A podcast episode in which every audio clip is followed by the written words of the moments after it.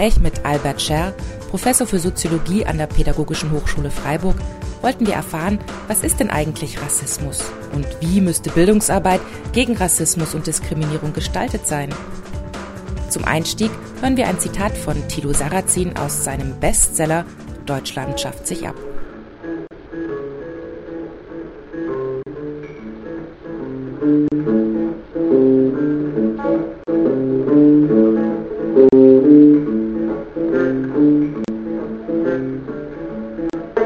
jedem Land kosten die muslimischen Migranten aufgrund ihrer niedrigen Erwerbsbeteiligung und der hohen Inanspruchnahme von Sozialleistungen die Staatskasse mehr, als sie an äh, der wirtschaftlichen Mehrwert einbringen. Da kulturell und gesellschaftlich bedeuten die Gesellschaftsbilder und Wertvorstellungen, die sie vertreten, einen Rückschritt.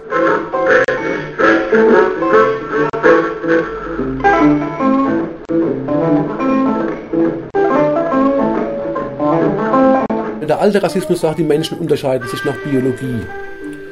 Wenn der moderne Rassismus sagt, die Menschen unterscheiden sich nach Kultur, dann ist das eine Vorstellung, die weit in die Gesellschaft reinreicht. Ne, weil die Idee, man könnte Menschen nach kulturellen Gruppen, nach Kulturen oder nach Ethnien sortieren, das ist eine gesellschaftlich weithin akzeptierte Vorstellung.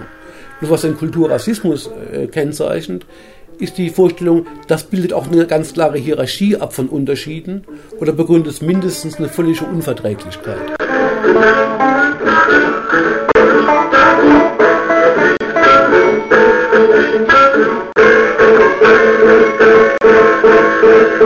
Einfachen Worten würde ich sagen, es geht um die, den Glauben, dass man Menschen ausgehend von ihren körperlichen Unterschieden einteilen kann in unterschiedliche Gruppen.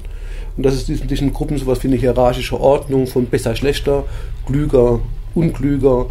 Geht im Kern immer um eine Ordnungsvorstellung. Sagt, die Menschen bestehen aus ungleichwertigen Gruppen, die man von äußerlichen Merkmalen her unterscheiden kann und in Über-Unterordnungsverhältnis bringen kann.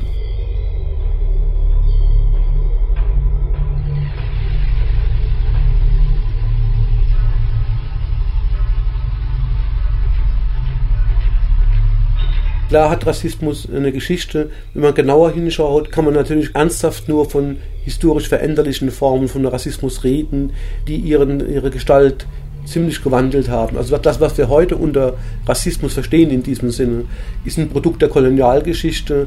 Es gab in historisch älteren Zeiten Formen eines Adelsrassismus, wo man das Verhältnis von Adligen und Bauern sehr wohl als aus einer rassistlichen Konstruktion beschreiben kann. Und es gibt moderne Formen des Rassismus, wo eben die Körperlichkeit nicht mehr so zentral gestellt ist. Also Rassismus gibt es konkret sozusagen nur in der, in der Form unterschiedlicher Rassismen.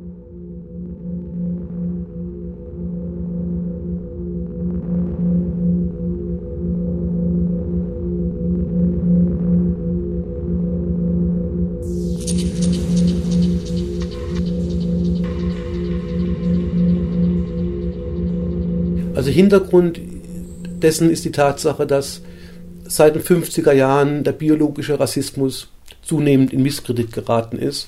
Das vor dem Hintergrund des Antisemitismus, vom Hintergrund des Kolonialismus und der Sklaverei, die zunehmend die Vorstellung durchgesetzt hat, es gibt keine Rasse, weder biologisch noch sozial noch kulturell. Und deshalb sozusagen man den, den alten biologischen Rassismus nur noch dann beanspruchen kann, wenn man sich von vornherein ins Abseits stellt. Und das hat dazu geführt, dass die extreme Rechte quasi nach einem Ersatzkonzept gesucht hat, also nach einem Versuch unternommen hat, ihre Vorstellungen von besseren und schlechteren, höherwertigen und minderwertigen Gruppen in eine modernere Form zu bringen.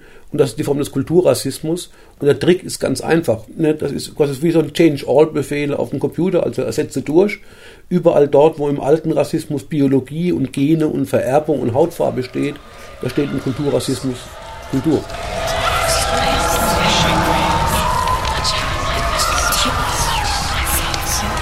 biologischer Rassismus wie Kulturrassismus haben wir immer die Vorstellung, es gibt kollektive Merkmale, die gegenüber den besonderen Merkmalen der Person vorrangig sind.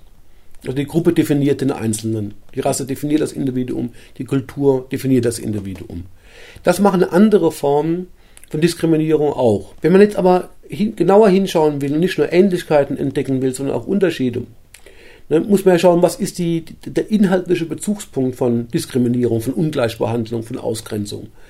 Ne, und wenn man von Ausländerfeindlichkeit spricht, dann beschreibt man eine Diskriminierung, die auf der Unterscheidung Staatsangehörige und Nichtstaatsangehörige, Deutsche und Ausländer beruht.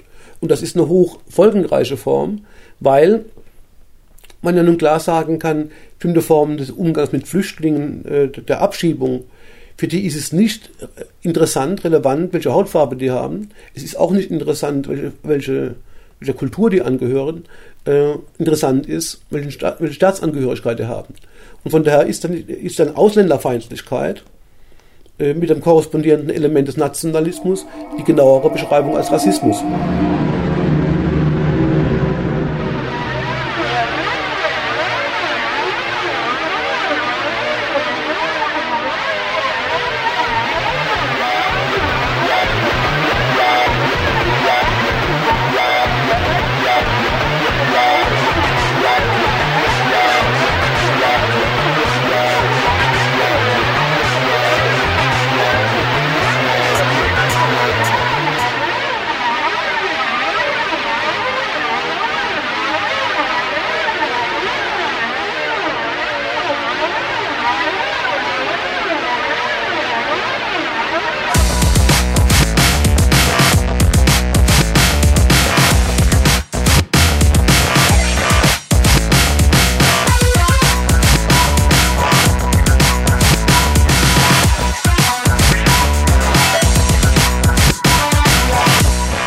Bildungsarbeit ist kein politischer Kampf. Bildungsarbeit ist auch nicht Belehrung.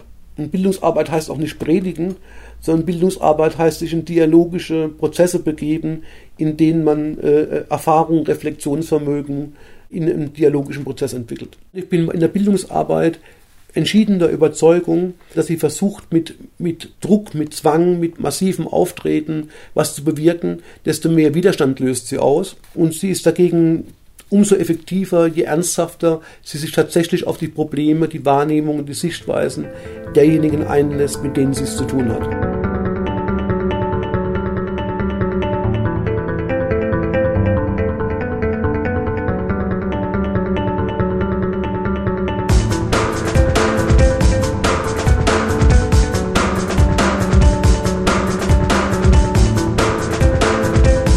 Also in dem Augenblick, wo ich nicht von konsequent von den Erfahrungen und Sichtweisen der Betroffenen ausgehe, sondern Rassismus oder Antisemitismus oder Antiziganismus als Thema einführe.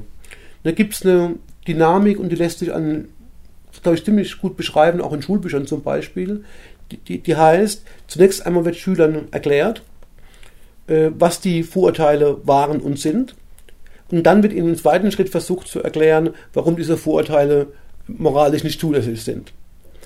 Das löst aber die Vorurteile nicht auf, sondern führt erstmal dazu, dass ein Wissen über verfügbare Vorurteile vermittelt wird, das dann mit so einer moralischen äh, Stoppregel versehen wird. So wurde gedacht, aber so darf man nicht denken. Und das erzeugt bei Jugendlichen vielfach die Frage, aber warum gab es denn diese Vorurteile? Und sind sie denn ganz falsch, nur ein bisschen falsch? Äh, ist, haben sie nicht auch einen wahren Kern? Und wenn man die Zeit nicht hat, das dann richtig aufzulösen, also nicht nur zu erklären, was die Vorurteile waren und warum sie äh, äh, moralisch nicht zulässig sind, sondern warum sie falsch sind, was die Ursachen dessen sind, dass Menschen daran glauben, dann erzeugt man durch Bildungsarbeit äh, eigentlich ein Wissen über Vorurteile und trägt zur weiteren Tradierung der Vorurteile bei.